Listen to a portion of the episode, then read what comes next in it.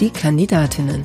Der Audio-Fragebogen zur Bundestagswahl 2021. Mein Name ist Susanne Lang. Ich bin Journalistin und werde bis September Politikerinnen, die direkt für den Bundestag kandidieren und Lust auf das Podcast-Projekt haben, zu ihrem Engagement befragen.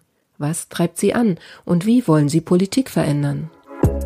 Diesmal mit Stefanie Theis, geboren 1988, Studentin, Kommunalpolitikerin im Kreistag und Direktkandidatin für die Grünen im Wahlkreis 171 Marburg. Frau Theis, wann war für Sie klar, ich möchte Abgeordnete im 20. Deutschen Bundestag werden? Das war kurz nach der letzten Bundestagswahl. Da kam mir der Gedanke halt zum ersten Mal in den Sinn. Manifestiert hatte sich das aber dann im Laufe eigentlich des letzten Jahres. Also damals, nach der letzten Bundestagswahl, weiß ich noch, dass ich unglaublich wütend und auch enttäuscht gewesen bin wir sind halt wie immer mit dem Kernthema Klimaschutz angetreten und es hatte halt 2017 wirklich niemanden interessiert. Ähm, wir haben ja sogar darum gebankt, nochmal in den Bundestag einziehen zu können. Dann kam 2018, es kam Greta, es kam Fridays for Future und äh, plötzlich war das Thema in aller Munde und dominiert eigentlich bis heute die politische Debatte, was auf der einen Seite natürlich auch sehr gut ist. Mir tut es halt nur persönlich echt leid um diese vertanen vier Jahre, in der unser Land halt weiterhin im Stillstand verharrte. Und das ist halt jetzt aktuell gleichzeitig auch mein Antrieb. Was war die größte Hürde auf dem Weg zu Ihrer Kandidatur? Das fand ich war eine interessante Frage. Also für manche mag es eine Hürde sein, für uns Grüne ist das eigentlich ganz normal. Also anders als bei CDU und SPD, wo die Kandidatin von Vorstandsknaden benannt wird, ähm, wählen wir noch basisdemokratisch unsere Repräsentantinnen. Ähm, in der Presse nennt man das dann häufig auch gerne eine Kampfkandidatur.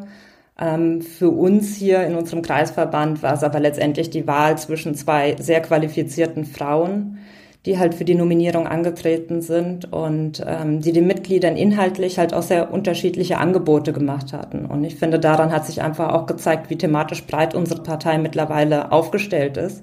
Es war dann ein knapper Wahlsieg für mich, aber es war ein Wahlsieg für mich und äh, ich bin ziemlich froh darüber gewesen, dass ich dann doch eine Mehrheit der Mitglieder von meinem Kernthema sozialer Arbeitsmarkt und eine Wirtschaftspolitik, die den Menschen und die Umwelt im Blick hat, statt nur fetter Gewinne überzeugen konnte. Erklären Sie in drei Sätzen, was Sie als Bundestagsabgeordnete erreichen wollen. Ich will im nächsten Bundestag daran arbeiten, dass wir nach vier Jahren gestärkt aus den Krisen unserer Zeit hervorgehen und wir uns auf einem guten Pfad zur Klimaneutralität und den Pariser Zielen befinden.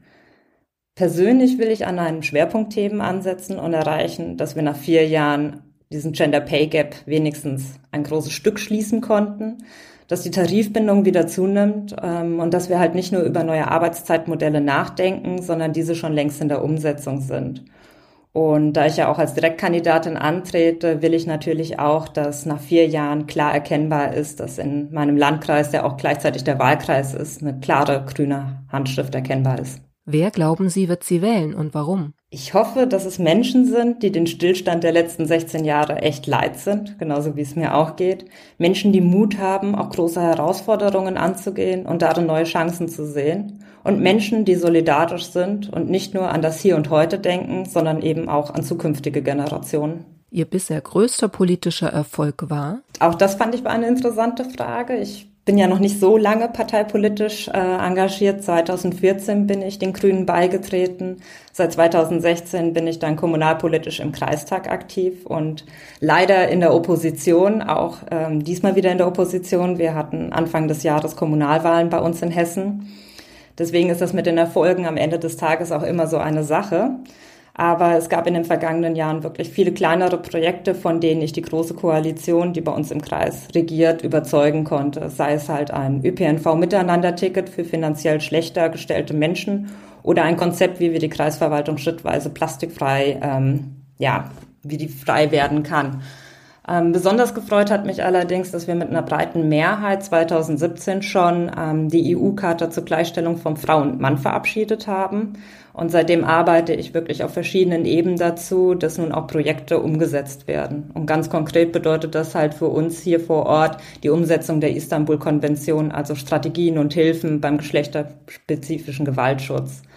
Ähm, Das Problem bei der Sache ist Erfolg, deswegen hatte ich das an den Anfang gestellt. Es ist halt immer so eine Sache und wir hängen natürlich hier vom Goodwill auch der Kreisregierung ab und an der Stelle erwarte ich schon von der SPD-Landrätin, dass sie sich mit dem Thema Feminismus und Geschlechtergerechtigkeit ein bisschen mehr anfreunden kann, als sie es bisher tut und äh, vor allem die Trägerinnen hier bei uns im Landkreis dort mehr Unterstützung erhalten. Den Wahlkreis haben Sie jetzt schon angesprochen. Ähm, welche Ecken sollte man in Ihrem Wahlkreis einmal gesehen haben? Ich mache das jetzt mal aus der touristischen Perspektive. Also ich selber komme aus einer Region hier bei uns im Landkreis, die wir liebevoll das Hinterland nennen. Ähm, und ich finde, dass das eine besonders schöne Region eigentlich landschaftlich ist mit den Ausläufern des Westerwaldes. Auch super interessant, äh, liegt fast im Zentrum des Landkreises, ist das Amöneburger Becken, also eine riesige freie Ebene. Und man hat nur die Amöneburg als einzige Erhebung, auch sehr schön anzusehen. Und ja, für alle, die mal einen Abstecher nach Marburg machen, ich glaube, man kommt um die vielfältige Kneipenlandschaft einfach nicht umhin. Und ich kann es nur jedem empfehlen, mal in der Oberstadt oder halt in Weidenhausen von einer Kneipe zur anderen getingelt zu sein. Was nervt Sie an Ihrem Wahlkreis am meisten? Ich glaube, nerven wäre ein bisschen das falsche Wort. Ich meine, ich bin ja hier aufgewachsen und ich kenne die Leute, glaube ich, auch recht gut, auch ihre, ja, ihre positiven als auch die negativen Aspekte. Und ich glaube, ich würde mir einfach mehr wünschen, dass man mehr Offenheit und Neugierde zeigt, ähm, auch mal etwas anderes und etwas Neues ausprobieren zu wollen. Also kurzum progressiv statt konservativ. Wenn Sie noch einmal jemand danach fragt, wie Sie das Mandat mit dem Privatleben vereinbaren wollen, dann? Noch wurde mir die Frage tatsächlich nicht gestellt, was vermutlich auch daran liegt, dass ich noch jünger bin und auch noch keine Familie habe. Aber sollte mir die Frage mal gestellt werden, zeigt das eindeutig, dass wir immer noch einen ziemlich weiten Weg haben zu echter Gleichberechtigung und dass es da etwas gibt, wofür es sich zu kämpfen lohnt.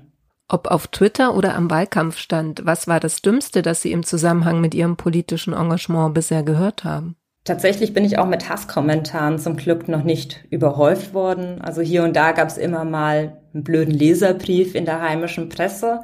Aber im Großen und Ganzen war das eigentlich alles halb so wild.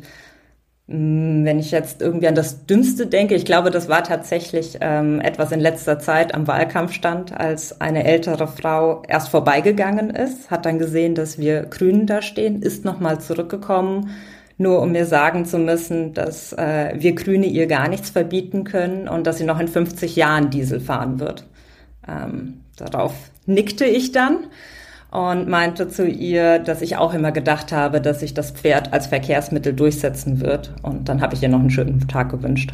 Hat sie dann noch was gesagt? Sie war ein bisschen empört darüber und fragte mich, was ich denn damit meinte. Welchen alten, weisen Mann schätzen Sie und warum? Also ich glaube, die Person, die ich schätze, ist nicht mal eine Person, also weder alt noch weiß. Ähm, hängt damit zusammen, dass ich, ich habe tatsächlich nicht wirklich Vorbilder oder ähnliches, also zumindest nicht mehr seit meiner Teenagerphase. Ähm, weswegen ich häufig auf diese Frage ganz gerne mit dem Held meiner Kindheit antworte und das wäre Disneys Robin Hood. Ich finde den Gedanken, den er sozusagen in sich trägt, also nehmt es den Reichen und gebt es den Armen, kurz um Umverteilung für soziale Gerechtigkeit, ist ein total essentieller, den ich auch bis heute immer in meinem politischen Handeln mit mir trage. Und äh, das zeigt auch gleichzeitig das, was in der nächsten Bundesregierung ganz dringend angepackt werden muss. Also nicht nur in Deutschland, äh, wenn wir uns die Schere zwischen Arm und Reich halt anschauen, sondern auch vor allem mit Blick auf den globalen Norden und auf den globalen Süden. Das schlimmste Buzzword in der Politik lautet für mich? Da gibt es einige und ich musste echt ein bisschen überlegen, was ist das Wort, was mich am meisten triggert. Und ich glaube, es ist tatsächlich Verbotspartei. Und das ganze Framing, was einfach damit verbunden ist. Ähm, immer wieder, wenn das einem entgegengeschmettert wird in Diskussionen, ich versuche häufig diesen Narrativ ein bisschen umzudrehen und äh, sage dann halt eben, naja, die Union verbietet sozusagen menschengleiche Teilhabe sie verbietet Frauen gleiche Chancen oder sie verbietet ganz allgemein ähm, eine Umwelt, die uns hoffentlich noch in Zukunft eine Lebensgrundlage ähm, bietet. Und das zeigt halt eben am Ende des Tages, dass jede Partei, jede Regierung schreibt Gesetze und reguliert, sie schränkt ein und sie bietet natürlich irgendwo auch Freiheiten. Die Frage, finde ich, ist nur am Ende immer, für wen und wer profitiert eigentlich davon. Und das ist es häufig, was mich halt an diesem Framing zu den Grünen ganz extrem halt eben stört. Und ähm, eigentlich möchte ich es gar nicht groß in den Mund nehmen, weil ich immer das Gefühl habe, so wie bei allen Stereotypen, umso häufiger man drüber redet, umso sehr hängt sich das in den Köpfen der Menschen halt eben fest. Und ich versuche dann eher einen positiven Narrativ zu stricken, nämlich dass wir Chancen ermöglichen wollen und äh, nicht verbieten.